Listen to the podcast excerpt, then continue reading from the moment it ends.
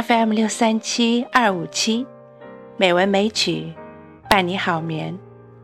亲爱的朋友，晚上好，我是知秋。今天是二零一六年七月十日，欢迎您收听《美文美曲》第六百二十九期节目。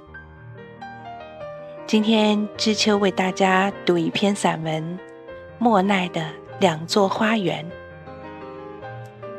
这篇散文节选自《背包十年》一书，作者是中国职业旅行第一人小鹏。全书用一百个故事串联起作者十年背包旅行的心路历程。从书中可以很清晰地看到，十年间作者如何从一个旅游的热爱者，成长为一个职业旅行人。从一个寻梦的朦胧感觉，到坚定的走向自己的独特的人生之路，找到自己的人生使命。本篇节选的是二零零九年六月，作者在法国的一段旅程。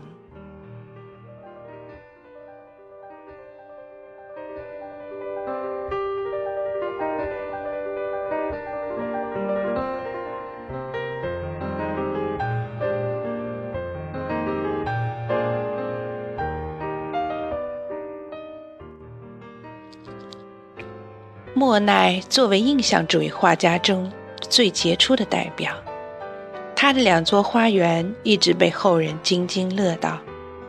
一座是现实中的花园，由莫奈亲自采种、亲自栽培，就在法国小镇吉维尼。那出淤泥而不染的水莲，黄色的金盏花和蓝色鸢尾。每年都会吸引大约五十万游客。二零零八年，莫奈水莲系列作品中的一幅竟卖出八千八百万美元的天价。我坐上从巴黎往西开行的火车，一阵淅沥小雨，如同场景之间的转换幕布，开合之间。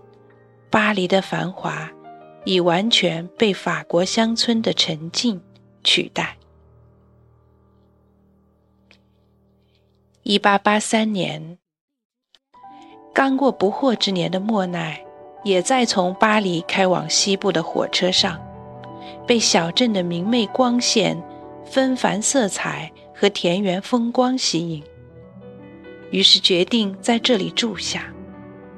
正是这看似偶然的决定，标志着那两座花园的正式诞生。但一切来的并非偶然。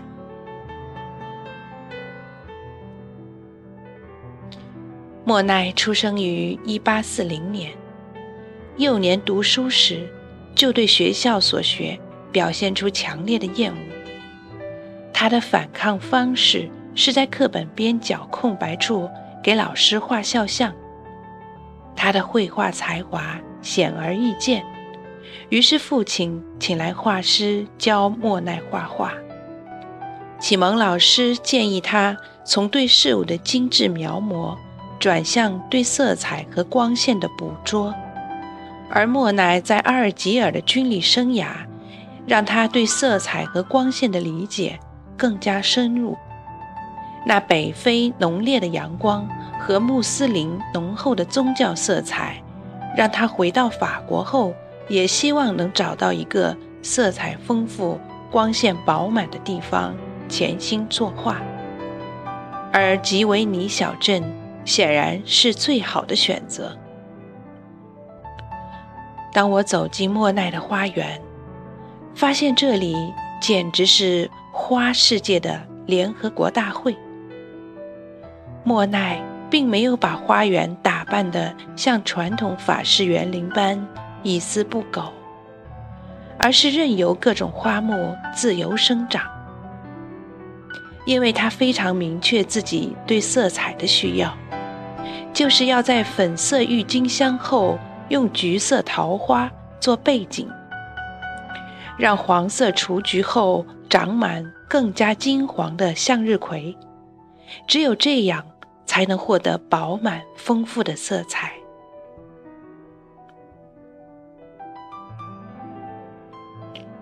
后来，莫奈觉得一座花园已很难满足自己的绘画需求，于是又买下紧邻的一处空地，开凿出池塘，岸边种上高大乔木，墨绿色的池塘里种满水莲，在池塘两岸最窄处又建了一座日本桥。按照莫奈的说法。每天日夜晨昏，不同时段的光线在莲花上都会雕刻出完全不同的质感和纹理，而这种在普通人眼中微小，但在画家眼里却十分巨大的差异，成为莫奈在美术史上留名的根本原因。莫奈晚年足不出户，每天。就在自己的花园里，随意找个地方支起画架，把色彩和光线印进心中的第一感觉，在画布上涂抹。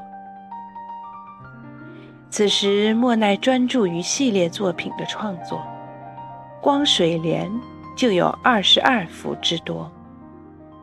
按照他自己的说法，时间不同，季节不同，所以。阴影不同，色彩不同，而莲花究竟开出多少瓣花朵，河尖上停了几只蜻蜓，则不是他笔下的重点。据说后来莫奈的作品在巴黎沙龙展出，一个批评家刻薄地说：“这完全是印象派，完全没有价值。”可后人却用这评语的前半句为无数杰出画家盖棺定论。这包括毕加索、梵高、高更，他们的作品究竟是否有价值？看看这几个印象派兄弟在世界各大博物馆、美术馆中所占的位置，就可见一斑了。而且人们看他们的目光，无一例外。都是仰视。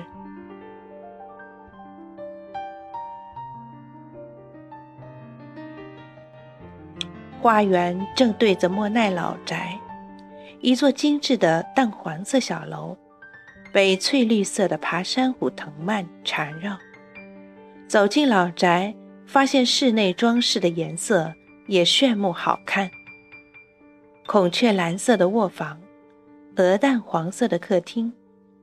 当年莫奈站在二楼窗台，看着室内室外两座花园，艺术家的成就感是否会油然而生？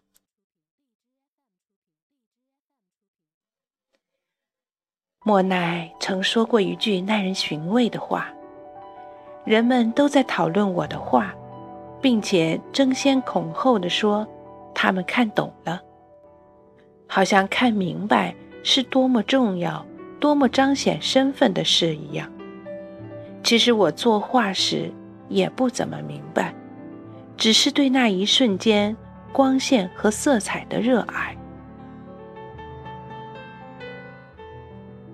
写完莫奈，我的印象派画家之旅也要告一段落了。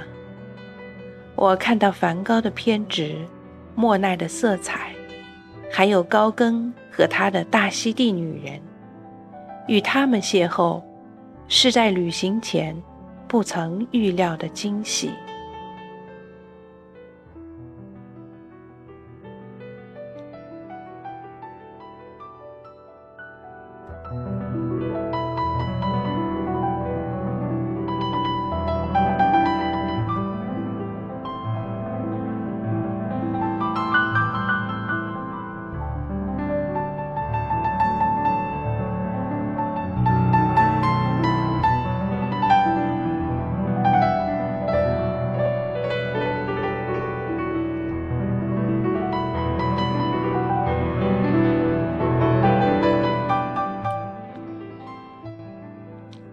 旅行就是这样，不断的会出现惊喜，与心中已知的或者未知的人和事相遇，带给你种种不可预料的美的和好的享受。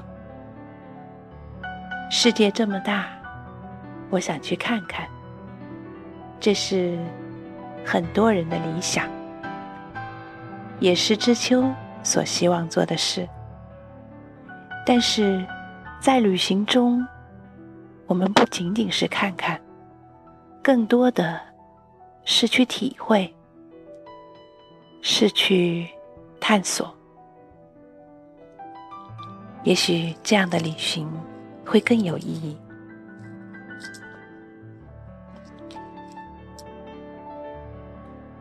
好啦，今天的节目就是这样啦。知秋在北京，祝你晚安，好梦。